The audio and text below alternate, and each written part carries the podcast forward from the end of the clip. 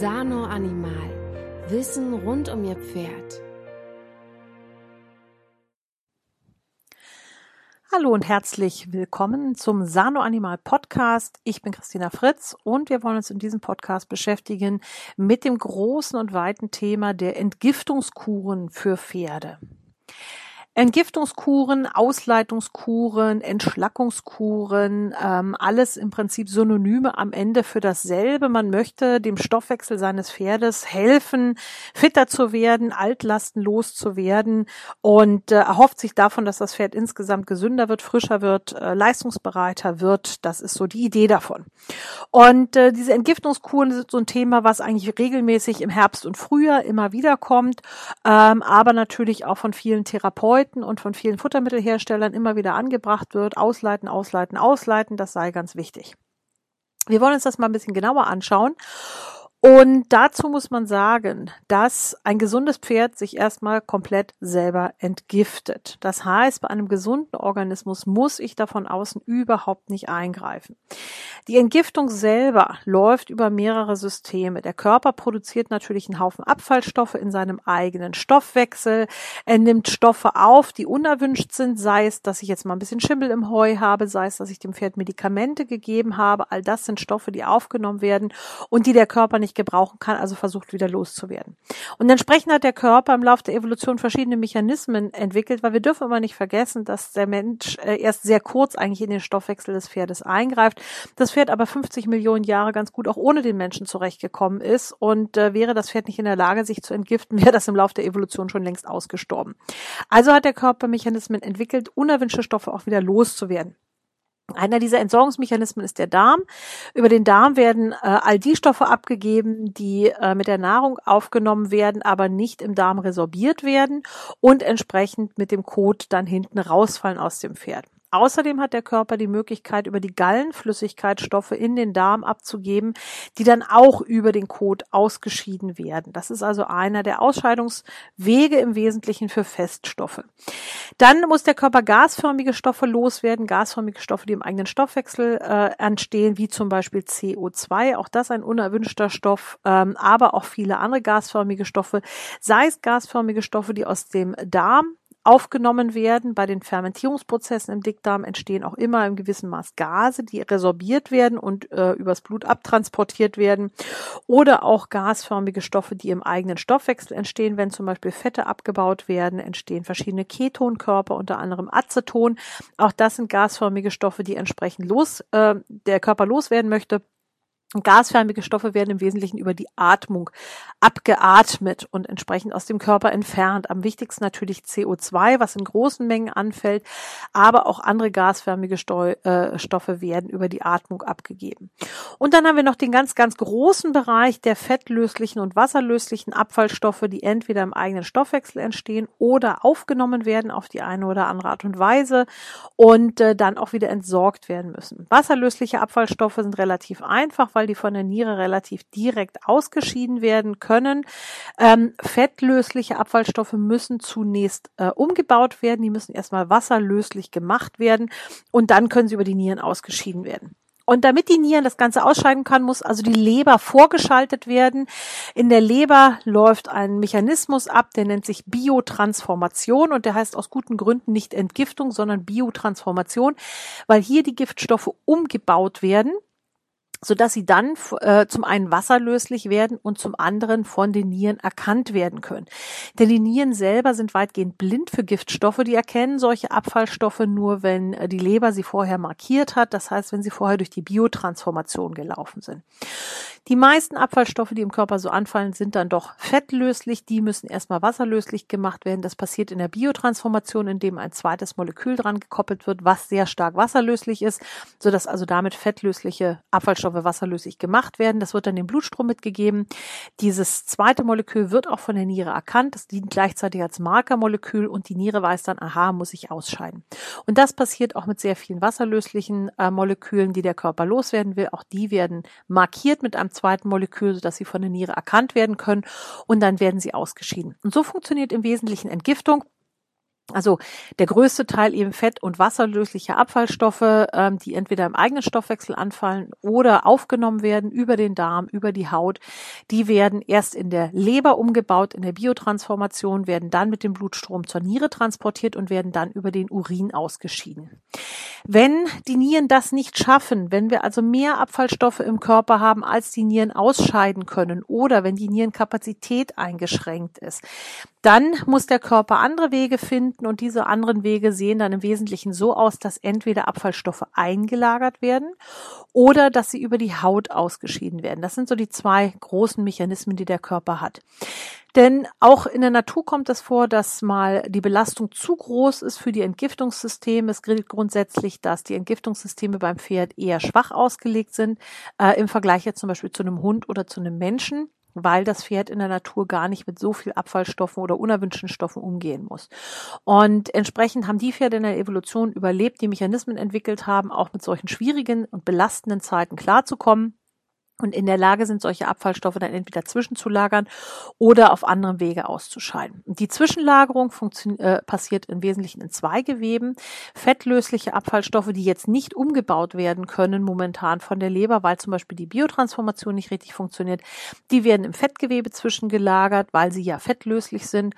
Und die wasserlöslichen Abfallstoffe, ähm, die momentan nicht ausgeschieden werden können, sei es, dass die Leber es nicht schafft, sie richtig zu markieren, weil die Biotransformation gestört ist oder die Nierenkapazität es nicht schafft, äh, das Ganze auszuscheiden.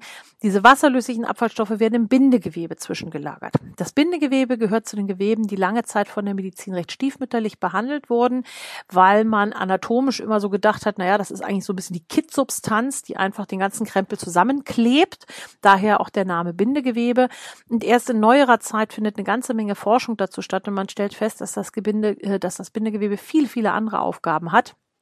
Und ganz wichtig eben nicht nur Nährstoffe zu den Zellen hintransportiert, Abfallstoffe von Zellen wegtransportiert, sondern eben auch als Zwischenlager dient für Stoffe, die momentan einfach nicht ähm, gebraucht werden, aber auch nicht ausgeschieden werden können effektiv.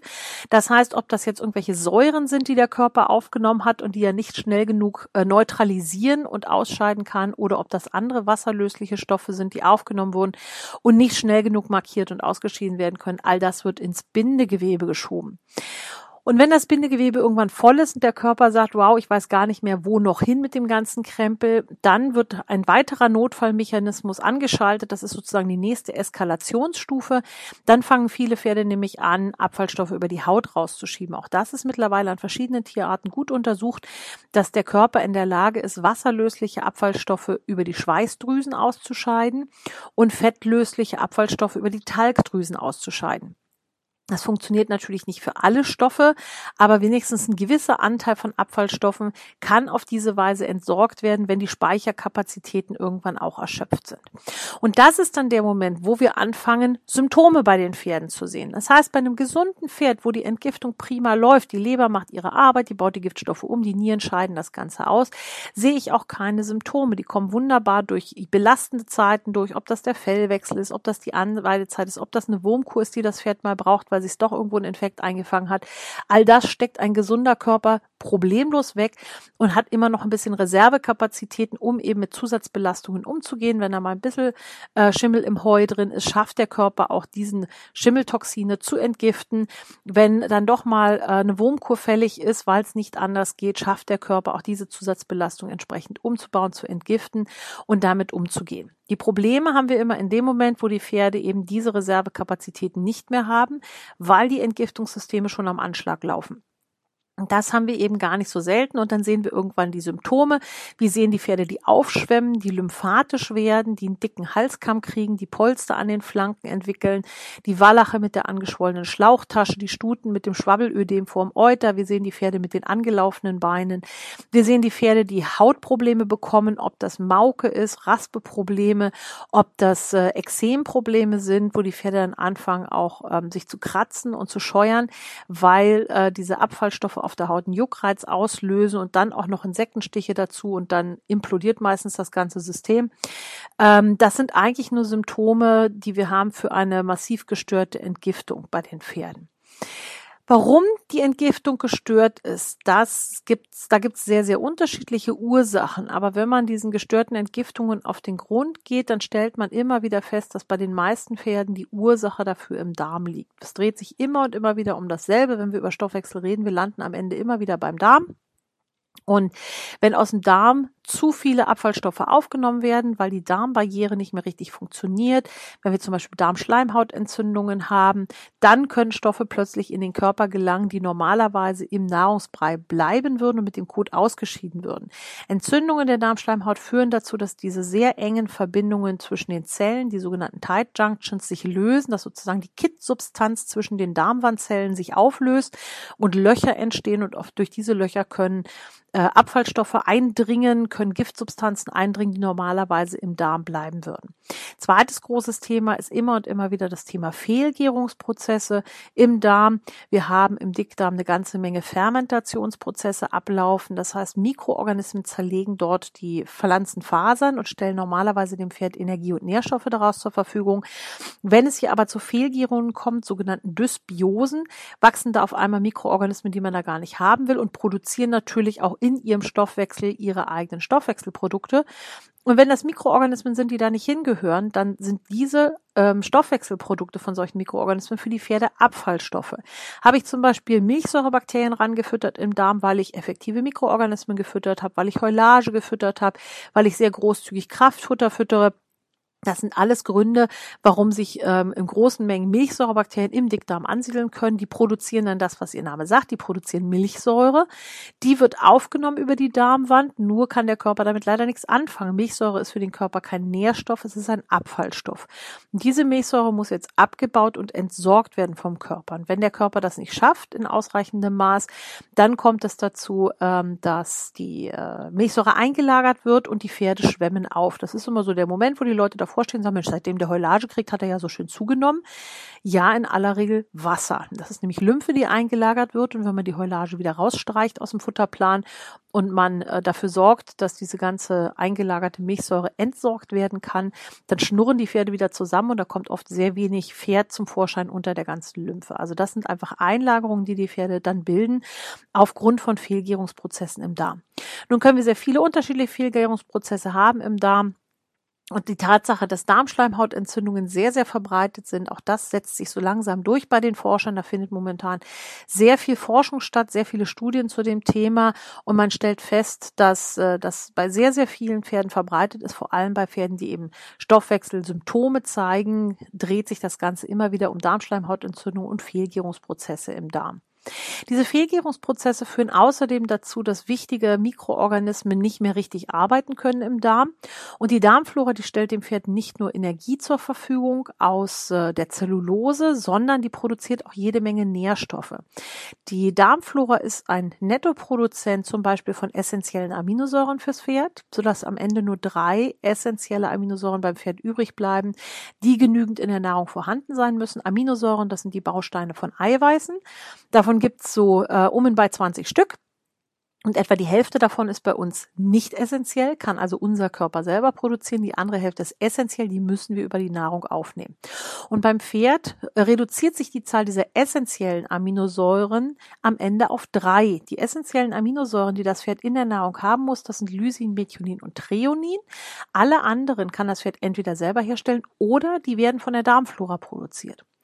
Und die Darmflora ist außerdem wichtiger Produzent für Fettsäuren. Deswegen kann man ein Pferd mit einer gesunden Darmflora auch gar nicht in einen Fettsäuremangel reinbringen, egal wie sehr man sich anstrengt, solange die Pferde Heu gefüttert bekommen. Das heißt, ich der Darmflora ausreichend Nährstoffe zur Verfügung stelle, produziert die auch einen Haufen Fettsäuren, die sie dem Pferd zur Verfügung stellt, sodass das Pferd gar nicht in einen Fettsäuremangel reingehen kann. Und last but not least ist die Darmflora ein ganz, ganz wichtiger Produzent für B-Vitamine. B-Vitamine sind entweder im Futter drin oder werden von der Darmflora produziert. diese B-Vitamine greifen überall in den Stoffwechsel ein, also in ganz, ganz vielen Stellen, ob das jetzt bei der Energiegewinnung zum Beispiel ist, ähm, da wirkt sie als Kofaktor mit, oder ob es wiederum die Biotransformation in der Leber ist. Auch das ist ein wichtiger Punkt. Hier wird vor allem aktives Vitamin B6 gebraucht, damit diese äh, Biotransformation äh, ähm, reibungslos ablaufen kann. Und äh, dieses aktive Vitamin B6 wird normalerweise von der Darmflora zur Verfügung gestellt. Ähm, wenn man jetzt den Pferden die Darmflora kaputt macht und füt, äh, füttert ihnen inaktives Vitamin B6, dann hilft ihnen das leider nicht. Das heißt, sie haben offensichtlich nicht die Fähigkeit, selber Vitamin B6 zu aktivieren, was ja im Laufe der Evolution auch nie notwendig war, weil sie dieses aktive Vitamin B6 von ihrer Darmflora ausreichend zur Verfügung gestellt bekommen. Und wenn ich eine gesunde Darmflora habe und die produziert jede Menge aktives Vitamin B6, dann kann auch die Biotransformation prima reibungslos ablaufen. Habe ich aber meine Darmflora gestört, ähm, dann fehlt entsprechend aktives Vitamin B6. Es steht nicht mehr genug zur Verfügung. Die, da, äh, die ähm, Leber kann nicht mehr richtig biotransformieren. Und jetzt haben wir genau dann die Situation, dass der Körper die vielen Abfallstoffe gar nicht adäquat ausscheiden kann. Denn wenn sie nicht umgebaut werden können in der Leber, können sie auch nicht rechtzeitig ausgeschieden werden. Und dann kommt es eben zu solchen Einlagerungsgeschichten. Diesen Zusammenhang aus gestörter Darmflora, einem Mangel an aktivem Vitamin B6 und entsprechend gestörter Biotransformation, den bezeichnet bezeichnet man als Kryptopyrolurie, kurz KPU. Es ist eine etwas unglückliche Namensgebung, weil das nichts zu tun hat mit der KPU beim Menschen. Beim Pferd ist das eine Entgiftungsstörung, die allein resultiert aus einer gestörten Darmflora. Das ist eigentlich der Hintergrund davon. Und das hat man meistens selbst gemacht durch entsprechend nicht artgerechte Ernährung des Pferdes hat man die Fermentierungsprozesse im Dickdarm so gestört, dass das Ganze nicht mehr richtig funktionieren kann. Und das sind dann die Pferde, die tatsächlich Entgiftungsprobleme bekommen. Das heißt, ein Pferd, was in der Form ähm, eine gestörte Biotransformation hat, wo die Entgiftungssysteme nicht mehr richtig laufen, das sind die Pferde, die dann besonders Probleme zeigen, vor allem um den Fellwechsel rum oder bei Zusatzbelastungen, ob das jetzt Anweidezeit ist, ob das eine fällige Wurmkuh ist, eine Impfung oder die Sedierung für den Zahnarzt. Medikamente sind für den Körper aus seiner Sicht eigentlich immer Giftstoffe, die er wieder entsorgen muss. Und wenn die nicht richtig abgebaut werden können von der Leber und dann von den Nieren ausgeschieden werden können, bekommt der Körper ein Problem. Manche von diesen Giftstoffen sammeln sich dann im Körper an, sie akkumulieren und das kann dann dazu führen, dass das Pferd zehn Jahre lang schön immer brav seine Wurmkuhn gekriegt hat und im elften Jahr bekommt sie Wurmkuhn, schiebt auf einmal eine Hufrehe und keiner weiß warum. Das kann eben sein, wenn diese ähm, pharmakologischen Wirkstoffe nicht ausreichend abgebaut werden können, wenn sie eingelagert werden, Jahr für Jahr und irgendwann ist der Speicher voll und dann kippt das System und dann können wir das zum Beispiel als Hufrehe sehen. Deswegen ist es wichtig, bei solchen Pferden einfach ein Auge darauf zu haben, wenn die Entgiftung nicht ganz reibungslos läuft, dann müssen wir die Pferde unterstützen. Deswegen sage ich immer, ein gesundes Pferd kriegt auch keine Therapie. Ein gesundes Pferd wird artgerecht ernährt und artgerecht gehalten. Und da muss ich jetzt auch gar nicht großartig aktiv werden. Die müssen auch nicht immer über einen Fellwechsel irgendwelche Unterstützung bekommen. Die kriegen ihre ganz normale artgerechte Ernährung und alles ist schick. Anders sieht das aus bei Pferden, wo diese Entgiftungssysteme gestört sind. Da muss ich dann unterstützen. Und da muss ich vor allem im Fellwechsel ein Auge drauf haben, weil der Fellwechsel eine wahnsinnig belastende Zeit ist für Leber und Nieren. Der ist deswegen so belastend, weil weil das eigentlich der gesamte Eiweißhaushalt einmal auf den Kopf gestellt wird. Es werden ganz, ganz viele Eiweiße im Körper abgebaut, es werden ganz viele neue aufgebaut. Und dieser Eiweißabbau ist auch eine der Aufgaben der Leber. Das heißt, Eiweiße abzubauen, zu zerlegen, äh, ist Job der Leber. Und dabei entsteht dann sehr, sehr viel Harnstoff und dieser Harnstoff muss über die Nieren ausgeschieden werden mit dem Urin. Das ist also dann die Nierenbelastung. Dabei gilt, dass der Herbstverwechsel meist eher belastend für die Nieren ist und der Frühlingsverwechsel immer mehr ein bisschen belastend belastend für die Leber, aber das sind beides eben Systeme, die man dann gezielt ähm, unterstützen sollte in der Zeit, nur wenn die Pferde da Probleme haben. Nicht, wenn ich ein gesundes Pferd habe, aber wenn die Pferde da latent Probleme haben, da sollte man hinterher sein. Und solche Probleme können sich eben äußern in Hautgeschichten, in komischen Hufhornproblemen, schlechtes Hornwachstum, Strahlfäule, ähm, Abszesse und so weiter, können sich äußern in Darmstörungen, also Kotwasserkandidaten sind immer Pferde, die halt ähm, Fehlgärungsprozesse im Darm haben, wo man dann auch eben über den Fellwechsel ein Auge drauf haben muss. Viele Atemwegskandidaten übrigens auch, viele Pferde, die so ähm, Heustauballergiker angeblich sind, haben gar keine Heustauballergie, die konnte man nämlich bis heute nicht nachweisen, sondern viele von den Pferden haben massive Darmschleimhautentzündungen und deswegen Schwefelmangel. Der führt zu trockenen trockenen Atemwegen, weshalb die dann bei Heustaub einen Reizhusten bekommen. Das ist dann der eigentliche Hintergrund davon. Und auch die haben ganz, ganz oft äh, Probleme mit ihren Entgiftungssystemen. Die laufen nicht so richtig auf 100 Prozent. Und die Pferde profitieren dann sehr davon, wenn man sie in der Zeit unterstützt. Ansonsten sind es nämlich oft auch dann die, die äh, gerade so zur Fellwechselzeit ähm, als erstes hier rufen, wenn der Infekt durch den Stall geht, weil die Atemwege sowieso schon latent trocken sind und auf diese trockenen Atemwege sich dann halt auch sehr gerne Atemwegsinfekte draufsetzen. Deswegen auch bei chronischen Hustern gilt, ein Auge drauf haben über einen Fellwechsel, da lieber ein bisschen die Entgiftung unterstützen. Nun gibt es zig verschiedene Möglichkeiten, die angeboten werden. Die meisten Hersteller von Futtermitteln haben die eine oder andere Entgiftungskur im Programm. Jetzt muss man aber bei solchen Pferden immer genau aufpassen, worüber reden wir eigentlich.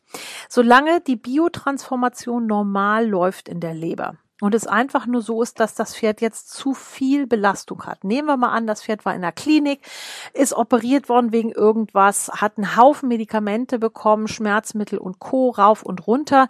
Das ist halt eine wahnsinnige Zusatzbelastung für den Organismus. Hier kann ich im Prinzip mit der ganz klassischen Entgiftungsunterstützung rangehen ähm, und das Pferd in der Zeit unterstützen. Anders sieht das aber aus, wenn die äh, Belastung eigentlich relativ normal ist, das Pferd aber einfach nicht in der Lage ist, richtig zu entgiften. Das heißt, wenn ich ein Pferd habe mit einer gestützten, äh, gestörten Biotransformation, mit einer KPU, dann muss ich da ganz anders rangehen.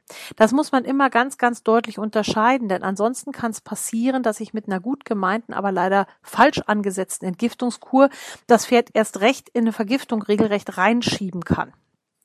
Ganz kritisch ist hier die Mariendistel zu sehen. Mariendistel beziehungsweise der Wirkstoff aus der Mariendistel des Silimarin ist hervorragend geeignet, um Entgiftung zu unterstützen, sofern die Biotransformation in der Leber richtig läuft, sofern die Pferde also keine KPU haben. Haben sie KPU, dann geht das Ganze nach hinten los und dann kann man die Pferde mit so einem Mariendistelpräparaten wirklich in die Hufrehe reinschieben. Deswegen Finger weg bei solchen Pferden. Man, unser Vorschlag ist daher immer als erstes zu gucken, hat das Pferd eine KPU, das kann man testen lassen, da kann man sich beim Labor ähm, direkt ein Urinröhrchen anfordern, zum Beispiel beim Labor Wetscreen findet man im Internet unter www.vetscreen.de, Vet wie der Veterinär, also VET, Screen, ähm, wie der Bildschirm, also S-C-R-Doppel-E-N, in einem Wort geschrieben, vetscreen.de. Ähm, die bieten diesen KPU-Test an, da kann man sich ein Urinröhrchen anfordern, das kommt auch mit einer Gebrauchsanweisung was dabei zu beachten ist. Dann fängt man Pipi auf beim Pferd, schickt das ein und dann werden zwei Werte bestimmt, nämlich der Indikanwert und der Kryptopyrolwert. Der Indikanwert sagt, wie steht's um die Gesundheit des Darmes, haben wir dort Fehlgärungen oder nicht. Der Kryptopyrolwert sagt, wie äh, fähig ist die Leber noch zur Biotransformation. Und je nachdem, wie die Werte ausfallen, weiß ich dann, wie kann ich das Pferd unterstützen. Wenn die Werte auffällig sind, dann sollte ich tunlichst einen großen Bogen um jegliche Form von Mariendistelpräparaten machen. Also wenn irgendwo auf der Deklaration bei einem Futtermittel steht, ähm, dass da Mariendistel drin ist oder Mariendistelextrakt oder Silimarin drin ist, dann die Finger weglassen davon. Da muss man anders rangehen bei solchen Pferden. Wenn die äh, Werte alle im Normalbereich sind, dann ist das überhaupt kein Problem. Dann kann man zur Unterstützung der Leberfunktion auch Mariendistel Präparate geben. Wenn das Pferd KPU positiv ist, ist mein Rat immer, sich einen fähigen Therapeuten zu suchen, der sich damit auskennt, denn KPU ist eine recht komplexe Angelegenheit und da muss man auch wirklich therapeutisch rangehen. Also das geht nicht mehr mit Bordmitteln. Ich weiß, dass im Internet ganz, ganz viele Rezepte zirkulieren, so nach dem Motto, hier hat bei meinem Pferd auch geholfen, mach doch mal. Der Punkt ist nur der, wenn die Biotransformation gestört ist, dann kann das symptomatisch bei vielen, bei, bei den Pferden völlig unterschiedlich aussehen. KPU ist so eine Krankheit mit tausend Gesichtern beim Pferd. Und was beim einen über die Atemwege rauskommt, kommt beim nächsten über die Haut raus und beim dritten über die Hufe. Und dann kann es sein, dass man mit so einem KPU-Plan, der für ein anderes Pferd gemacht wurde und nicht fürs eigene, ähm, wirklich eher zu einer, zu einer Verschlimmerung des Zustandes noch führt, dass das Pferd jetzt außer seinem Husten auch noch ein Nesselfieber dazu bekommt, äh, was eigentlich so nicht geplant war. Deswegen äh, kann ich vor solchen Selbstmedikationsgeschichten und Empfehlungen aus dem Internet nur warnen. Ich bekomme regelmäßig solche Fälle auf den Tisch. Nur die Leute halt vor einem halben Jahr sich sowas aus dem Internet rausgezogen haben, von irgendeinem netten Menschen aus irgendeiner Facebook-Gruppe empfohlen, dann ihr Pferd in dieser Weise äh, gefüttert, respektive therapiert haben und jetzt stehen sie da mit einer fetten Hufrehe oder das Pferd hat seit drei Monaten Nesselfieberschübe oder oder oder und dann wird das therapeutisch schon mühsam und spaßfrei. Das macht dann auch für uns als Therapeuten nicht so viel Spaß. Deswegen bitte, wenn die Pferde KPU positiv sind, fragt jemanden, der sich damit auskennt. Das ist ganz, ganz wichtig. Jeder KPUler ist ein Individualfall und muss ein bisschen anders therapeutisch eingestellt werden, damit das nicht nach hinten losgeht. Wenn der KPU-Test negativ ist und das Pferd hat trotzdem so ein bisschen Probleme, Das kann durchaus sein, weil es einfach zu viel Belastung ist, weil das Pferd ein bisschen sehr unter Stress lebt, weil es vielleicht auch schon älter ist. Da gibt's viele Ursachen dafür. Dann kann man auch unterstützen. Und ähm, zu den ganz klassischen Sachen, die man geben kann bei solchen Pferden, gehören natürlich nierenunterstützende Kräuter. Alles, was so aus der Niere-Blase-Tee-Ecke kommt oder als Entschlackungskräuter angeboten wird. Das sind normalerweise Kräutermischungen, die dafür sorgen, dass mehr Urin produziert wird. Und über mehr Urin kann natürlich auch mehr Abfall entsorgt werden. Das sind so Entschlackungskuren, die wir auch machen, so die klassischen Fastentees oder sowas, die wir auch bei uns bekommen oder was man halt so bei einer Blasenentzündung trinkt. Das sind typischerweise Teemischungen, die dafür sorgen, dass man einfach mehr Urin produziert und über mehr Urinproduktion auch Abfallstoffe beseitigt werden können. Das ist etwas, was man sehr gut machen kann, äh, dann so im Frühjahr und Herbst, um einfach die Nierenfunktion äh, zu unterstützen, damit mehr ausgeschieden werden kann. Andere Möglichkeit, Entgiftung auch zu unterstützen, ist äh, Spirulina. Spirulina ähm, ist so die kleine Schwester der Chlorella, ist im Gegensatz zur Chlorella keine Süßwasseralge, sondern ist eigentlich ein Cyanobakterium, aber die Wirkung ist ganz ähnlich, nur dass Spirulina milder wirkt als die Chlorella. Und viele Pferde haben mit Chlorella Schwierigkeiten. Das scheint zu heftig zu wirken, während die Chlorella, äh, während die Spirulina offensichtlich milder ist. Da haben wir nicht so oft ähm, heftige Nebenwirkungen, wie man das bei Chlorella hat. Spirulina enthält einen sehr, sehr hohen Anteil an ähm, Chlorophyll. Und Chlorophyll bindet Giftstoffe ab. Chlorophyll wird aufgenommen, bindet Giftstoffe ab und wird dann als Biliverdin der Gallenflüssigkeit mitgegeben und schwerpunktmäßig über den Darm ausgeschieden. Deswegen ist Spirulina-Gabe immer eine sehr schöne Möglichkeit, die Entgiftung zu unterstützen, ohne dass das Ganze über die Nieren geht. Denn die meisten Entgiftungskuren arbeiten über Leber und Niere, also den klassischen Entgiftungsweg. Wenn die Nieren aber sowieso schon am Limit sind mit ihren Kapazitäten, dann ist das ein bisschen schwierig, die, ähm, noch mehr diesen Prozess anzuregen. Das funktioniert nicht. Und so kann man mit Spirulina ganz gut den Körper unterstützen in der Entgiftung, indem man einfach Giftstoffe rausnimmt aus dem System und die über den Darm ausscheiden lässt. Spirulina hat den Nachteil, dass es furchtbar ungern gefressen wird ähm, wenn man seinem Pferd sowieso Heukops oder sowas gibt, gerade bei den älteren Pferden, die ihre großen Heukopskübel bekommen, kann man Spirulina-Pulver meistens ganz gut drunter mischen und damit den Geschmack etwas verdünnen. Ansonsten gibt es mittlerweile auch Spirulina-Pellets, also reine Spirulina pelletiert. Ähm, müsst ihr mal bei Okapi gucken. Das funktioniert sehr gut. Die fressen die meisten Pferde problemlos mit kann man gut mischen mit so einer Handvoll von den äh, Espasette Fix und Fertig Pellets und äh, dann fressen die meisten Pferde diese Spirulina Pellets problemlos mit und man hat halt auch nicht die Sauerei in der Futterkammer mit dem grünen Pulver. Also ich kriege ja selber immer die Krise, wenn das Pferd mal Spirulina bekommt und man hat dann dieses grüne Pulverzeug und das fliegt dann überall rum. Dann ist man gerade am Abmessen, dann macht einer die Tür auf, es geht ein Windstoß durch die Futterkammer und schwupp hat man das grüne Zeug überall verteilt, nur nicht da, wo man es hinhaben wollte. Und bin ich bin ein großer Fan von diesen Spirulina Pellets mittlerweile. Die kann man man schön dosieren, ähm, eine Handvoll Espasette fix und fertig Pellets dazu und die meisten Pferde fressen es dann auch problemlos mit. Das funktioniert also wirklich ganz gut. Das kann man ähm, auch den meisten Pferden geben, ähm, problemlos so in der Fellwechselzeit. Gerade im Fellwechsel liefert die Spirulina auch noch hochwertige Aminosäuren für den Fellwechsel. Das hat also noch einen ganz positiven Nebeneffekt. Wo man immer vorsichtig sein sollte, ist alles, was die Leber anregt. Eben wie gesagt, Mariendistel gehört dazu, Artischocke gehört dazu. Da muss man immer so ein bisschen aufpassen, eben wenn man einen KPU-Kandidaten hat, dann Finger weg davon. Habe ich keinen KPU-Kandidaten, sondern einfach nur eine starke Belastung weil man halt gerade ja, ein paar Giftpflanzen im Heu hatte oder sowas. Man muss jetzt schauen, dass man die Leber in Schwung bringt. Dann kann man durchaus auch mit solchen Dingen arbeiten. Man kann man ähm, zum Beispiel mit Mariendistel, mit Silimarin arbeiten. Das ist der Wirkstoff. Dabei hilft es nichts, wenn man irgendwelches Mariendistelkraut verfüttert. Da ist nämlich gar kein Wirkstoff drin. Der Wirkstoff bei der Mariendistel sitzt in der Samenschale.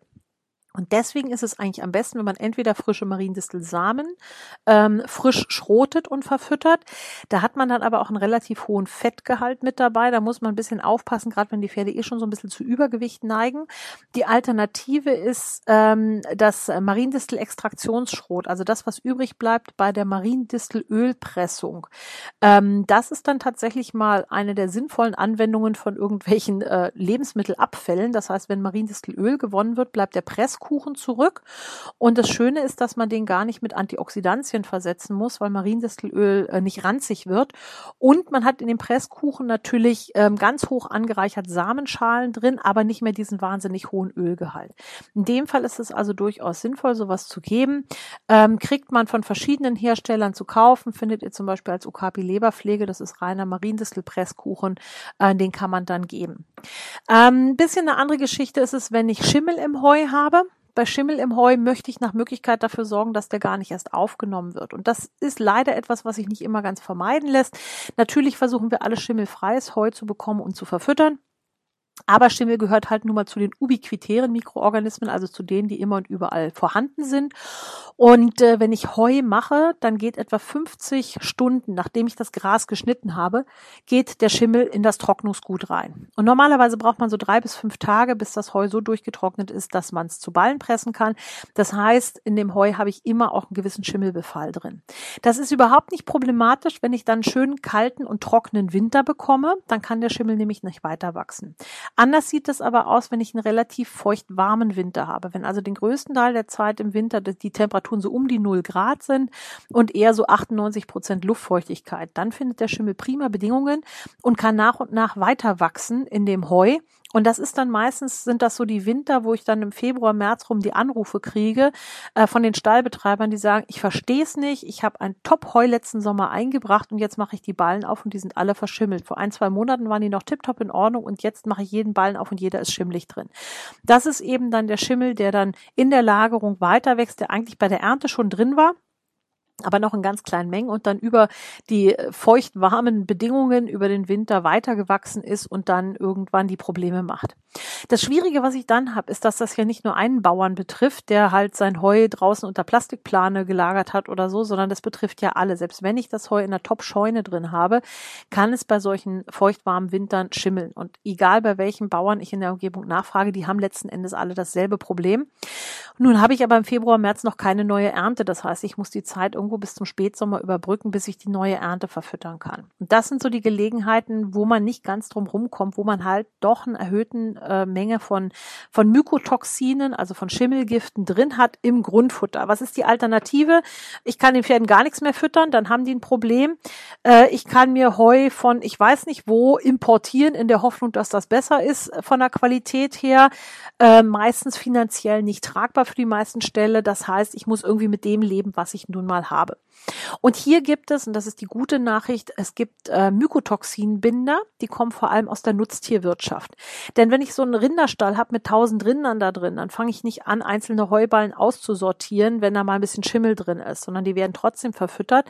Aber die Schimmeltoxine würden ja in der Milch landen und dann kriege ich Ärger mit der Molkerei. Also muss ich dafür sorgen, dass diese Mykotoxine möglichst im Verdauungstrakt abgebunden werden und mit dem Kot ausgeschieden werden, sodass sie nicht in die Milch gelangen. Und genau das machen diese Mykotoxinbinder und die funktionieren tatsächlich sehr potent. Da gibt es also einen Haufen Studien, äh, die zeigen, dass die tatsächlich funktionieren, in der Lage sind, Mykotoxine im Darm abzubinden und äh, im Darm zu belassen und dann wird das Ganze mit dem Kot zusammen ausgeschieden. Sowas kann man dann durchaus geben dem Pferd, um solche Phasen zu, unter, äh, zu überbrücken. Das ist jetzt kein Freibrief, den Pferden schimmeliges Heu zu füttern. Wenn es irgendwie geht, sollte natürlich immer die Heuqualität in Ordnung sein. Wenn es aber nicht anders geht, weil es nun mal keine andere Heu Qualität weit und breit gibt, weil bei allen das Heu in der Scheune nachgeschimmelt ist, dann ist es eine Möglichkeit, damit zumindest die Zeit bis zur nächsten Ernte zu überbrücken. Und in dem Fall bleiben diese Mykotoxine im Darm, werden gar nicht aufgenommen. Das ist der große Vorteil daran. Natürlich ähm, sollte mich das nicht davon abhalten, den Pferden trotzdem kurweise mal ein paar entschlackende Kräuter zu geben oder mal eine Kur mit Spirulina zu geben, um die Reste, die vielleicht doch noch aufgenommen werden an Mykotoxinen, ähm, dann wieder auch sinnvoll zu entsorgen.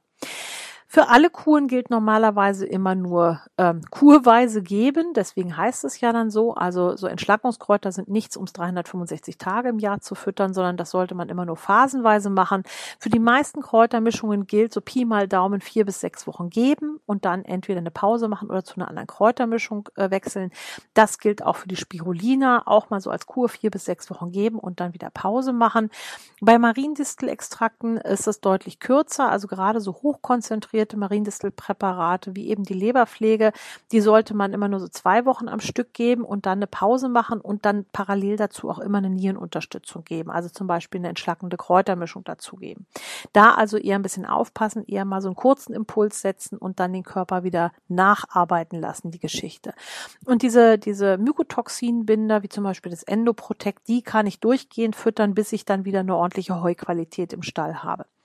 Es gibt natürlich noch viel mehr Möglichkeiten, die Entgiftung von Pferden zu unterstützen. Ähm, es gibt äh, aus der Kräuterecke eine ganze Menge. Es gibt natürlich auch eine Menge mehr leberunterstützende Pflanzen. Es gibt viele Nierenunterstützende Pflanzen.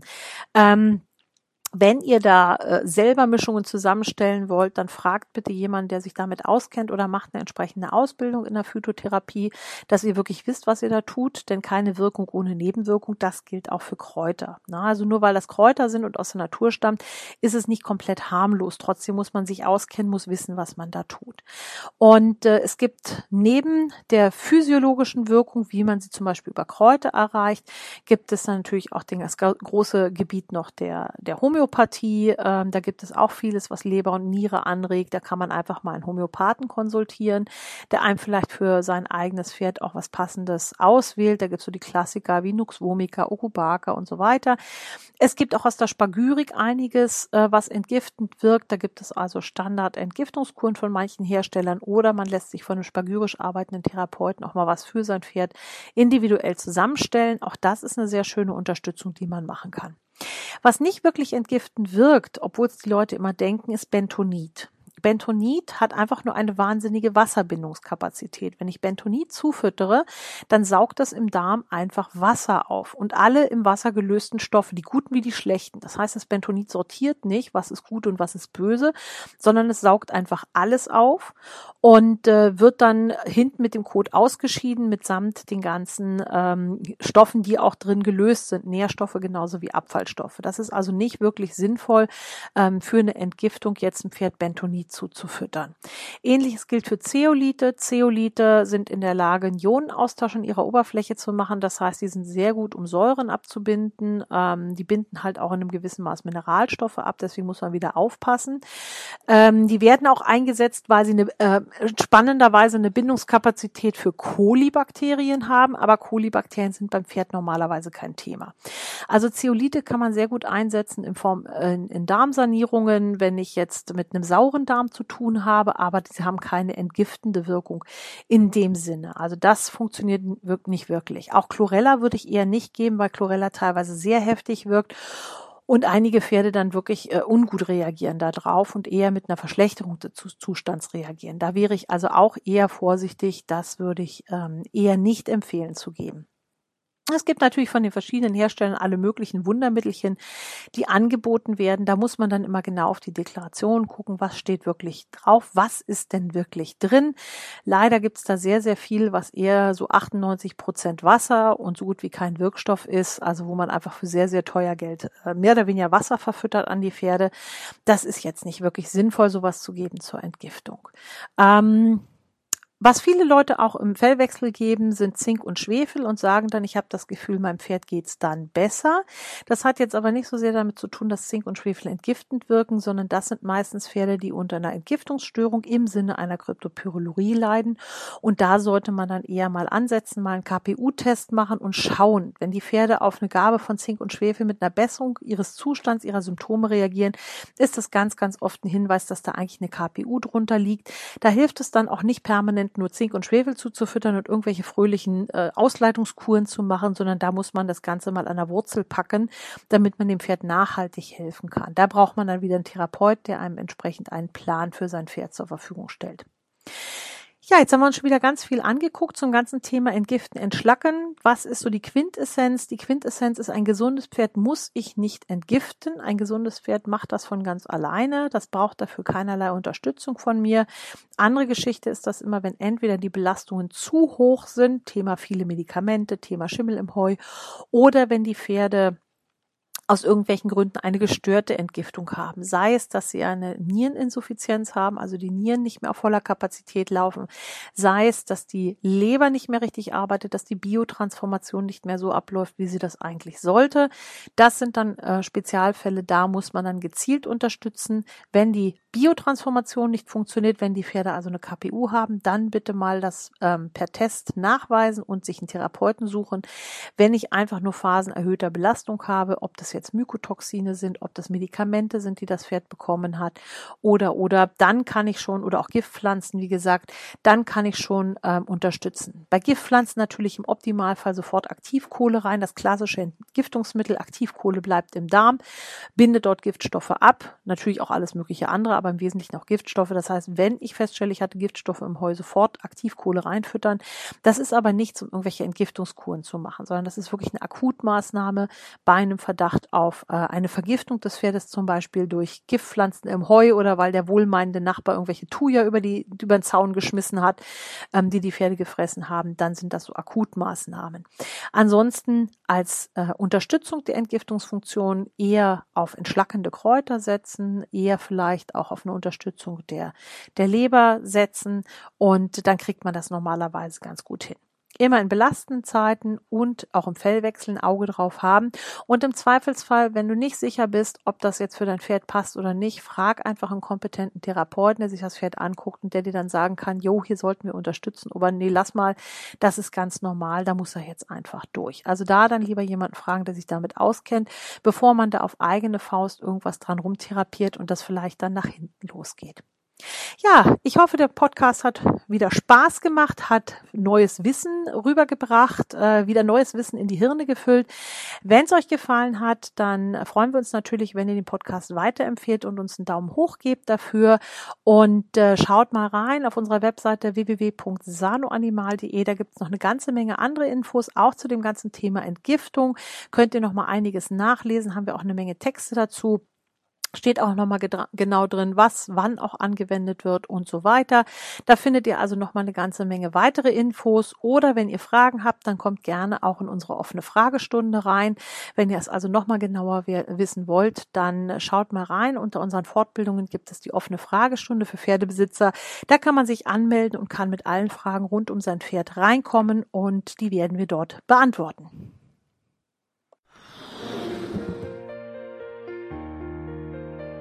Sano Animal. Wissen rund um Ihr Pferd.